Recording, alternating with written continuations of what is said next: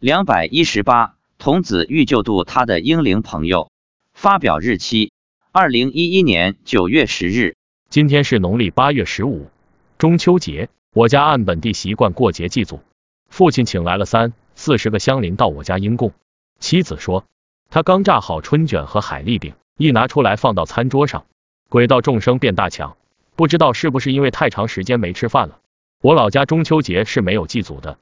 午饭时，我问妻子，今天如果去登山，来听法的众生会不会因为回家过中秋节而减少？他说会。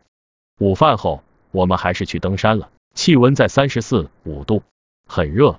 妻子说，今天只有七八万众生来听法，诸佛菩萨也都没来，只有儿子和伽蓝菩萨、韦陀菩萨和财神跟着。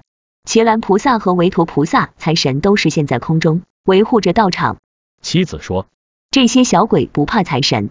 我说，可能他们不太懂事。妻子说，今天儿子带了很多小鬼来，准确的说应该是英灵。我问，有多少人？他说，有一两千小鬼。我问，是哪里的？他说，地狱的。妻子说，这些小鬼出来后，很多人到处乱跑，儿子管都管不住。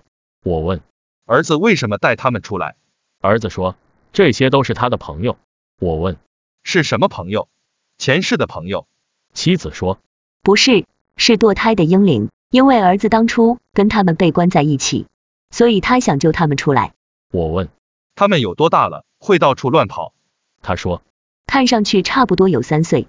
我说，上次你不是说他们在专门的一个地方吗？怎么今天又说是在地狱？妻子说，这些婴灵在地狱的入口处，他们不属于轨道，也不属于地狱，处于中间状态。我又问，那如果学佛的话，他们有什么好处？妻子说，他们可以投胎转世。我问，投哪里去？他说，投胎鬼道或者人道，但他们都想去天道。儿子说，因为今天人少，所以带他们出来听法，想帮助他们，救他们出来，但很多小鬼到处乱跑。儿子管都管不住，妻子看到后也大喝一声，叫他们不要乱跑。儿子说：“你们再不听话，就叫你们回去。”于是，一个个都老实了，都双手合十在听法，因为怕回去。但我们登山结束后，他们还是得回到原来待的地方。估计这些英灵以后还会来听法，以便得到救度。